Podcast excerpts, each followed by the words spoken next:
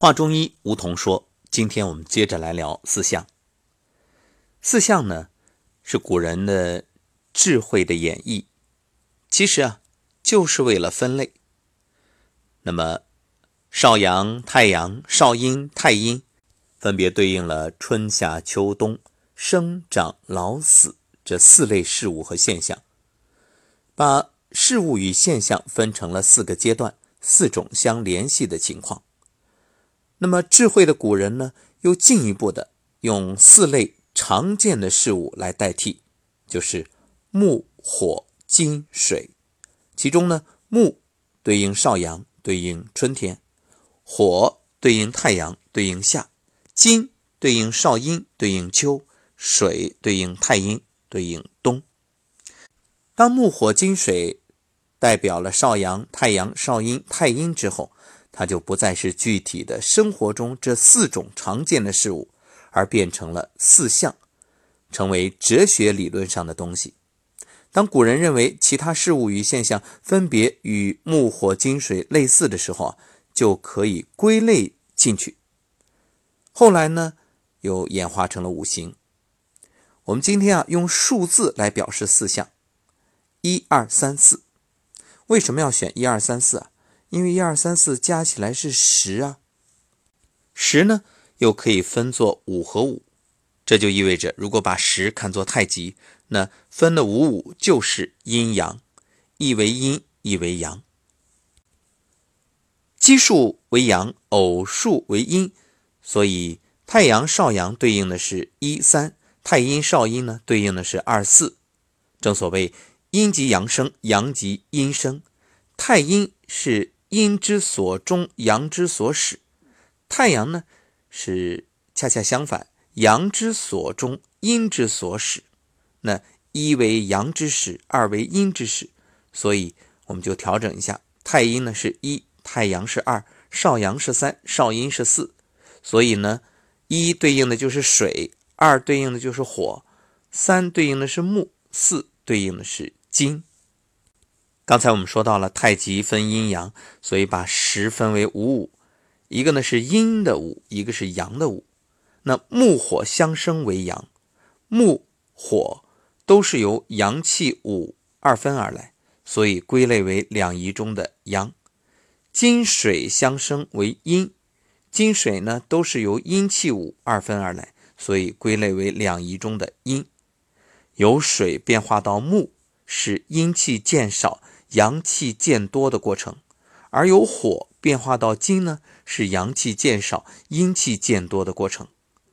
啊，各位呢可能听着，如果你不是很了解，你会觉着有点费解。没关系，你脑海当中啊就画一个圆，哎，这个圆的左边，你就把这想象成一个钟表啊，大约九点钟方向，这是木，然后十二点是火，然后三点是金，六点是。水，我们把前面再说一遍。你看，从六点到九点就是水变化到木，因为六点这个时候那阴气最重了。如果对应的话，也是这子午流注当中的子时。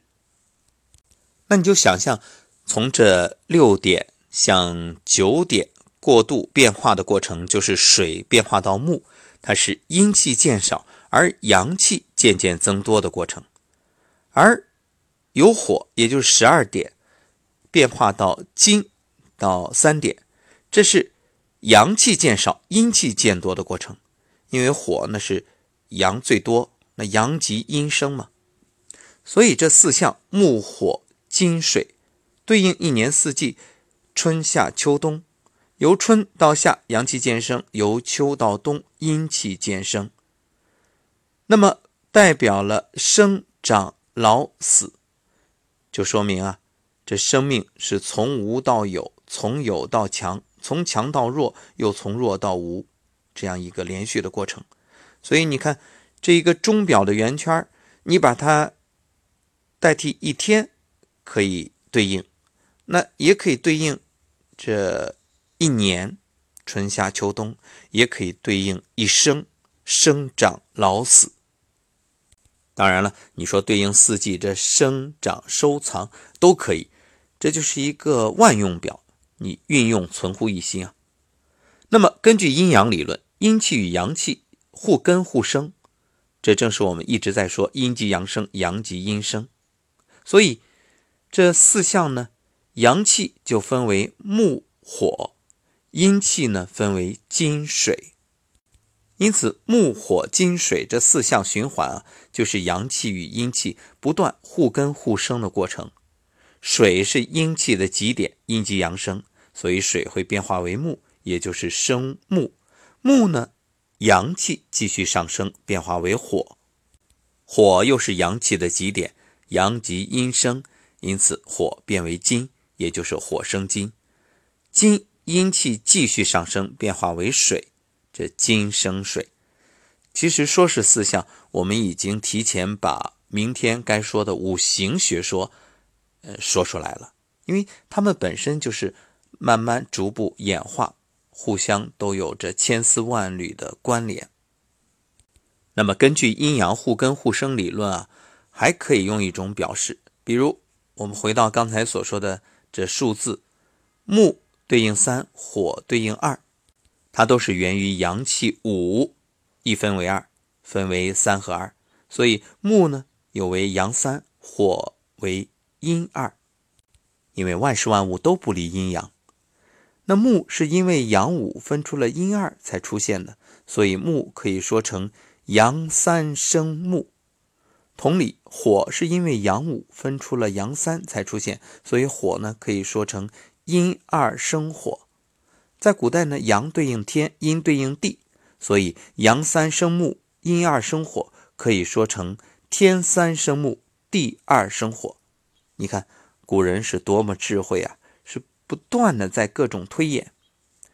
再来说这金四水一，它都源于阴气五一分为二，所以水呢是阳一，金为阴四。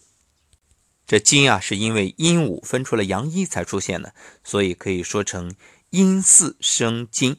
同理，水是因为阴数五分出了阴四才出现的，所以呢，可以说是阳一生水。再对应天地，就是天一生水，地四生金。可能这些口诀大家以前都听说过或者看到过，但一直不明白。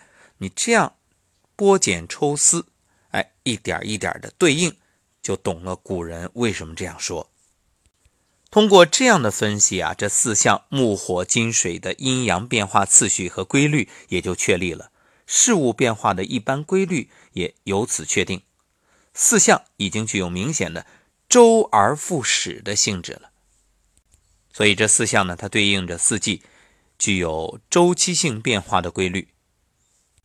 其实生命都对应着这些规律，比如我们说。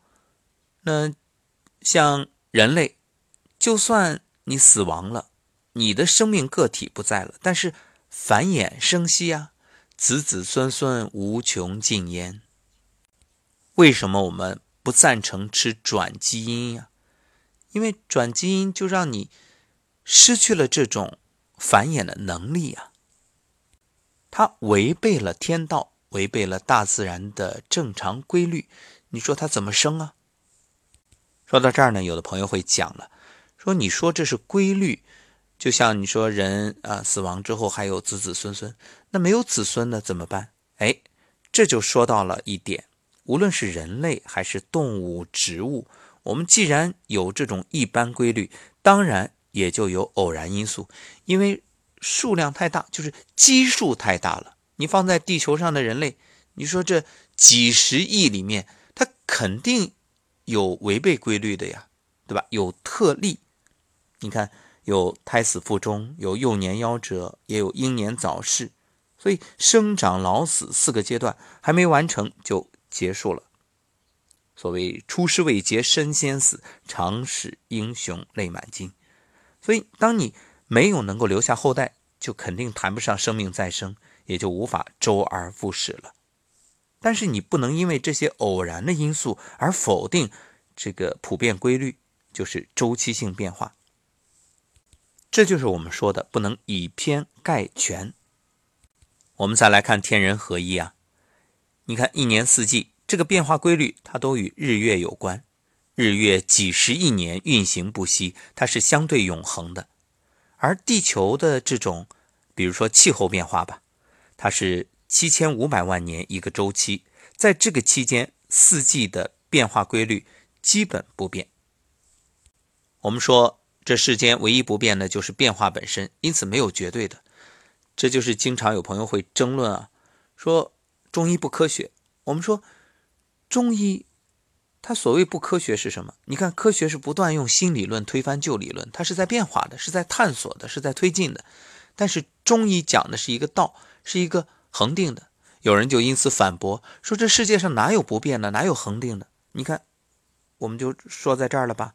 它是相对恒定，因为你看每个人，我们一生，你说一百多岁吧，你就活到两百多岁，好吧？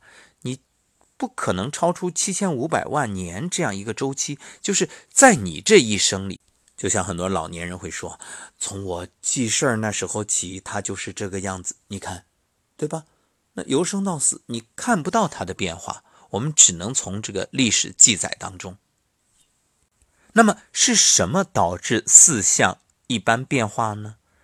导致它发生特殊变化的原因又是什么呢？这就需要说到五行了。